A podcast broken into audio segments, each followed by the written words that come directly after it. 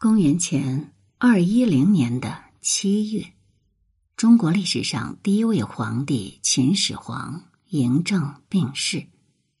九月，始皇被安葬骊山，他的儿子胡亥正式登基，成为中国历史上第二个皇帝。这里是宁小宁读历史，我是主播宁小宁，今天我们来了解。秦二世为何要对王子公主大开杀戒？文章来源：泪痕春雨记不住的那天。撰文：扁舟听雨。秦二世接手的帝国是一个危机四伏的帝国，他被始皇帝培养了数年，多半看过大量最高级的奏章文书。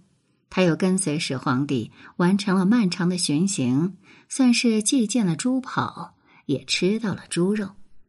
他还是一个非常年轻的皇帝。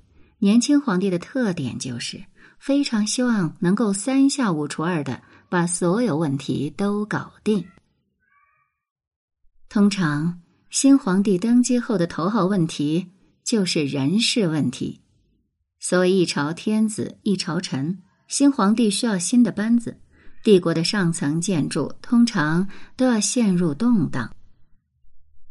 秦二世登基后，他人事上的决策遭到后世极大的指责，大家都认为他重用奸臣赵高，并且屠戮兄弟姐妹，简直是糊涂蛋加杀人狂。但如果我们不戴有色眼镜，稍微冷静一点，审视下二世时期的人事情况，不难得出，二世皇帝一开始在人事上做的很本分，很尊重老皇帝的。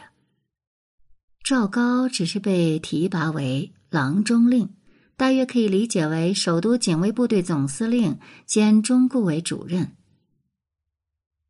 赵高之前呢，他负责的是宫内车马的中车府令。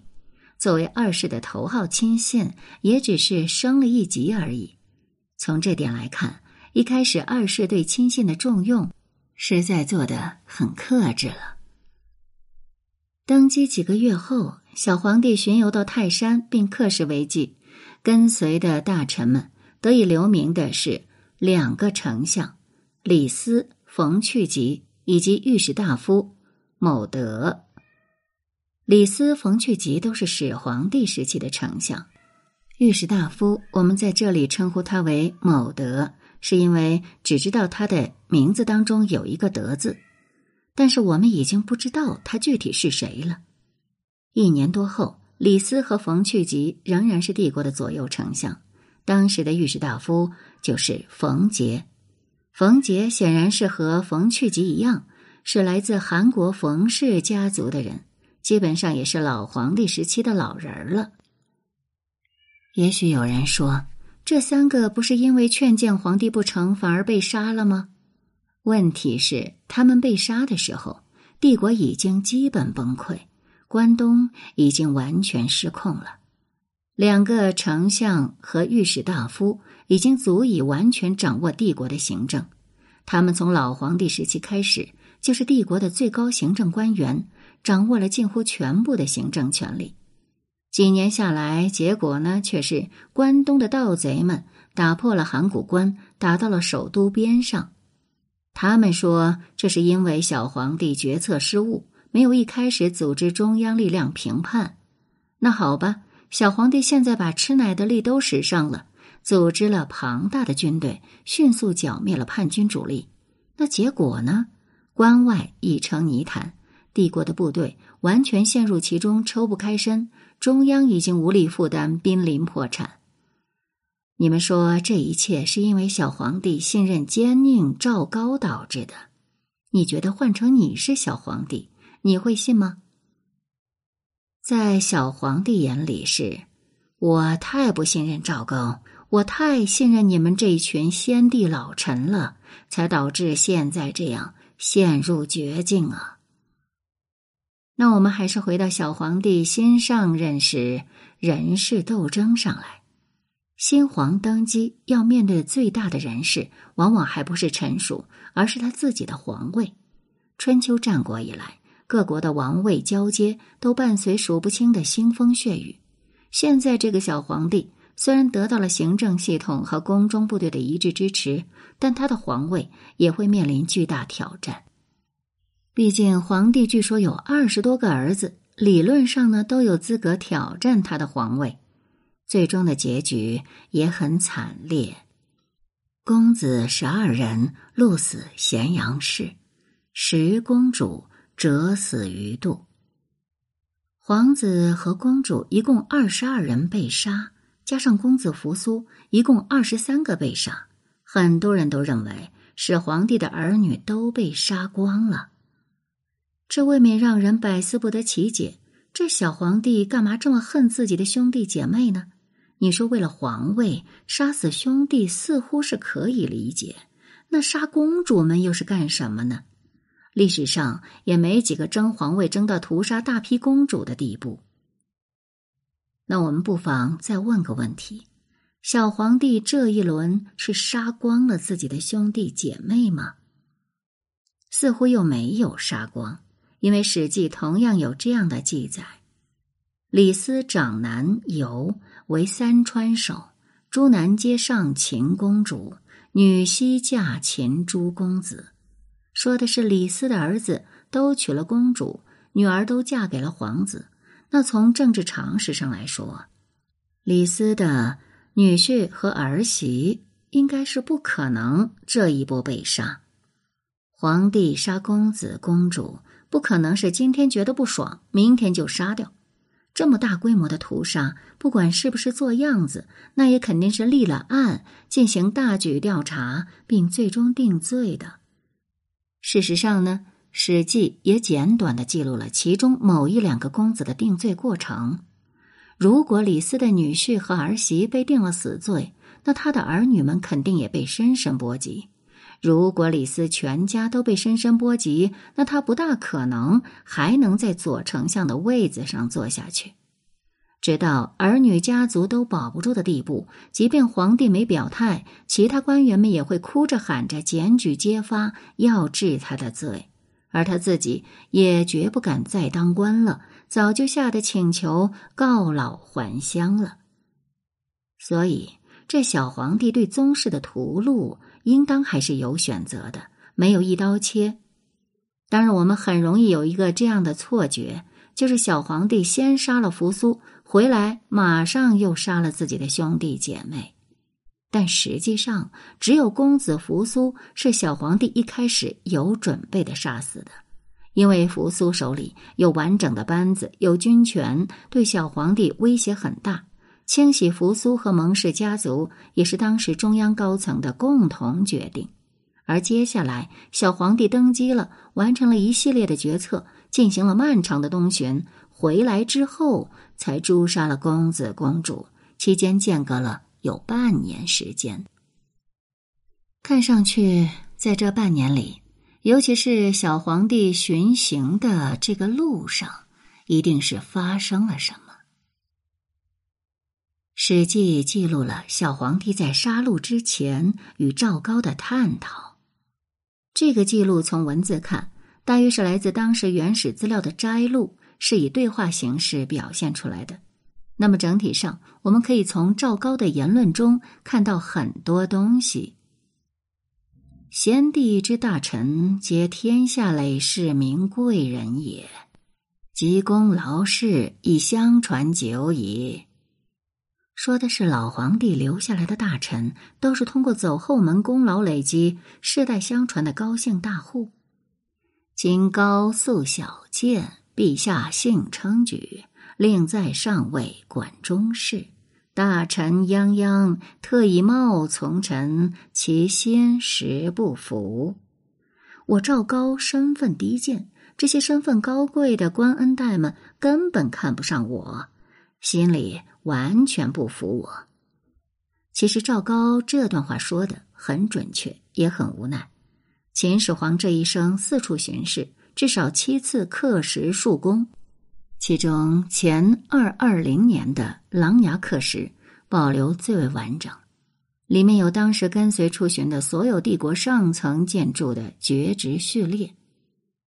列侯武成侯王离，列侯通武侯王奔，伦侯建成侯赵亥，伦侯昌武侯成，伦侯武信侯冯无泽，丞相魁壮，丞相王绾，卿李斯，卿王务，武大夫赵婴，武大夫杨庙。这里面两个武大夫可能是因为皇帝亲近关系列进来的，其他呢都是帝国最高级的官员。这十一个人里，我们大约对其中七八个人的身份比较可以确认。赵亥和赵颖肯定是皇族，有人认为他们可能就是后来的胡亥和子婴。王翦所在的王氏家族大约三到四位。这个家族大约变法时就已经是高族，属于土著豪族。冯氏家族有一位，这个家族是长平之战投降过来的韩国客卿家族，算是秦二代。考虑之后的丞相冯去及、冯杰都位居顶层，冯氏家族逐渐的势力不在王室之下。李斯则是典型的秦一代，成年后才从楚国过来。他的家族是标准的客卿豪门，这里面的几大巨头都是通过豪族优先的授爵制度和皇帝专有客卿绿色通道飞黄腾达的，这非常符合商鞅变法里对帝国爵位制度的介绍。赵高却不同，他是平民出身，母亲还一度当过刑徒，标准的贱民。他通过文书干部起家，大约也是奋力苦读。对帝国复杂万分的律令系统掌握的很到位，因缘际会之下，他得到皇帝的赏识，和帝国的接班人成为了亲密战友，并因此飞黄腾达。赵高来自本国平民，还是贱民后代，完全靠自身努力与皇帝们提拔信任，才走向了权力中枢。显然，这是不合组织的。所以，赵高在做事儿的时候遭遇的全方位排挤，可想而知。既然小皇帝和赵高处处受掣肘，那该怎么办呢？赵高于是提出了两个建议：明主收举于民，贱者贵之，贫者富之，远者近之。那第一呢，就是多提拔像他这样的身份低贱的平民，这些人富有才华。且对达官贵族恨之入骨，只是缺少机会。一旦得到皇帝赏识，更容易对皇帝忠心耿耿。更重要的是，他们对皇权依附是最深的，最没有能力违背皇帝的意志。今上初，不因此时按郡县守卫有罪者诛之。上以镇威天下，下以除去上生平所不可者。第二呢，就是借出巡的机会发动一次大考核，对路上的郡县高官来一次严打，以振天威。秦帝国迅速吞并六国，对于新吞并的广阔领土上的干部群体是很不信任的，所以当时就有个“先帝立”的称呼。从秦帝大量派遣干部去地方当郡县的高层干部，而去地方当高级干部。那就是去当土大王的，没点关系，没点后门，你想得到这个好机会，都只怕很难。小皇帝和赵高的算盘是借巡行的名义到地方搞巡视，皇帝亲自当巡视组长，借机干掉一批人，实际上是杀鸡儆猴，敲打他们背后的大佬。这样既可以狠狠的打击一批人，又不至于撕破脸皮。不过呢。在实际的执行过程中，很可能遭到了激烈的对抗，皇族被屠戮多半和此有关。秦二世这一系列人事举措受影响最大的会是谁呢？是那些豪门大族吗？除了蒙氏家族因为战队问题被清洗，其他像王氏、冯氏和李斯等大豪族，那是真的根深蒂固，势力滔天。他们暂时不是小皇帝能动的，他们依旧牢牢把持帝国的军政权力。所以呢，小皇帝和赵高这个阶段着重打压的，更可能是稍小一点的中层豪贵和皇族。这里可能有人要问：那你怎么把高贵的皇族当成了中产贵族了呢？其实呢，这一切都要从嫪毐之变开始复盘。本土贵族，尤其是皇或王族，自变法以来一直受国君的打压。嫪毐之变更让他们遭遇毁灭性打击。帝国宁愿把一直由他们把持的宫中武装守卫的重任交给身份低贱、文职出身的赵高。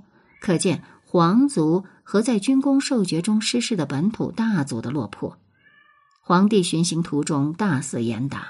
受敲打最深的多半是这些不上不下家族的人，他们是有可能因为极度不满而在皇帝离京期间发动舆论，甚至搞串联的。这也许才是小皇帝这轮屠戮皇族的大背景。十位公主被杀，也许不是因为他们是公主，而是因为他们的婆家。被杀的公主完全有可能是因为嫁给了些不得志又搞串联的本土大族而被牵连，成为了牺牲品的。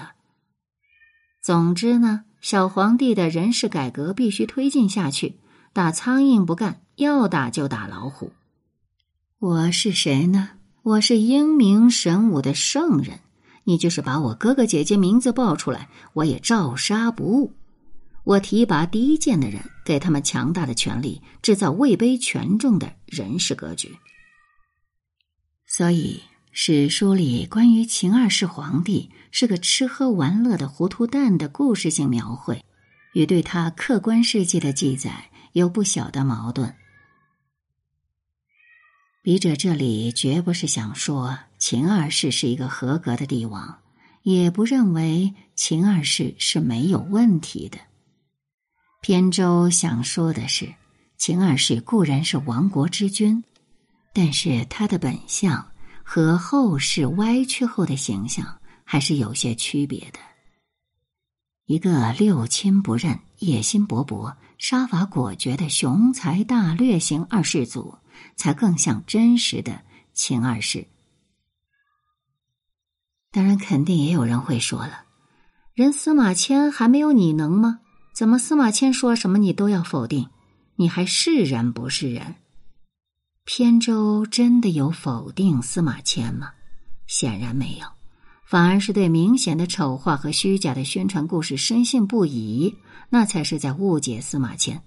我们稍微看一下史书记载：小皇帝发现事情不如己愿的时候，屠刀挥舞下砍了多少人，砍了多少大佬呢？那些说赵高可以随便糊弄小皇帝的故事，经得起推敲吗？下面这段话也是来自《史记》，摘自同时代一个大佬给另一个大佬写的信，这属于难得的原始资料。彼赵高素于日久，今事急，亦恐二世诛之，故欲以法诛将军以色责。而下面这段呢，是《秦始皇本纪》的记载：二世时时则让高以盗贼事，高惧，赵高惧怕了。他做了什么呢？他决意先下手为强，杀死二世以求生。以上这些偏原始资料的记载。都说的是赵高非常害怕二世那把停不下来的屠刀会继续砍向自己，已经被吓得固头不固定，抱着多活一天算一天的态度胡来了。我们看一下《睡虎地秦简》的编年记就知道，秦帝国时期的资料类似《春秋》和《竹书纪年》这种格式，内容极少且不连贯。司马迁必须要补充大量后世的故事性记载，乃至官方宣传，才能把帝国十几年的历史当中的事件和人物串出一个勉强可读的文章。但司马迁也保留了他能看到的原始资料，也都给到了我们。但有趣的是，人们往往不愿意相信这些前后逻辑非常一致的原始资料。他们更愿意相信那些矛盾百出、多半出自后世丑化宣传的故事。我想，这多半源自人们很难接受这样的事实，那就是，无论小皇帝怎么努力挣扎，怎么极限问责，怎么大开杀戒，就是无法改变帝国行将崩溃灭亡的命运。人们更愿意相信，一个帝国、一个集体的灭亡，是因为没有英雄，或者英雄变狗熊了。这并不是人们真的愿意为英雄赴汤蹈火，而是英雄传奇符合基本的人性。当与固有认知或者固有期待不符的趋势到来时，我们更愿意埋起头来坚信趋势会为自己改变。人们愿意相信英雄传奇，因为人性的潜意识里都愿意相信老天会为自己改变。有人告诉你。选择大于努力，有人告诉你坚持就是胜利，哪句话才是对的呢？没有人有标准答案，这两句话也未必一定是矛盾的，但要理解和融会贯通实在很难。胡亥、子婴、李斯、赵高、扶苏、冯氏、蒙氏以及公子公主们，他们都是可悲的，因为他们似乎没多少选择的空间。他们只能够跌跌撞撞的努力奔向终点，无力，这是大家最后难免的结局。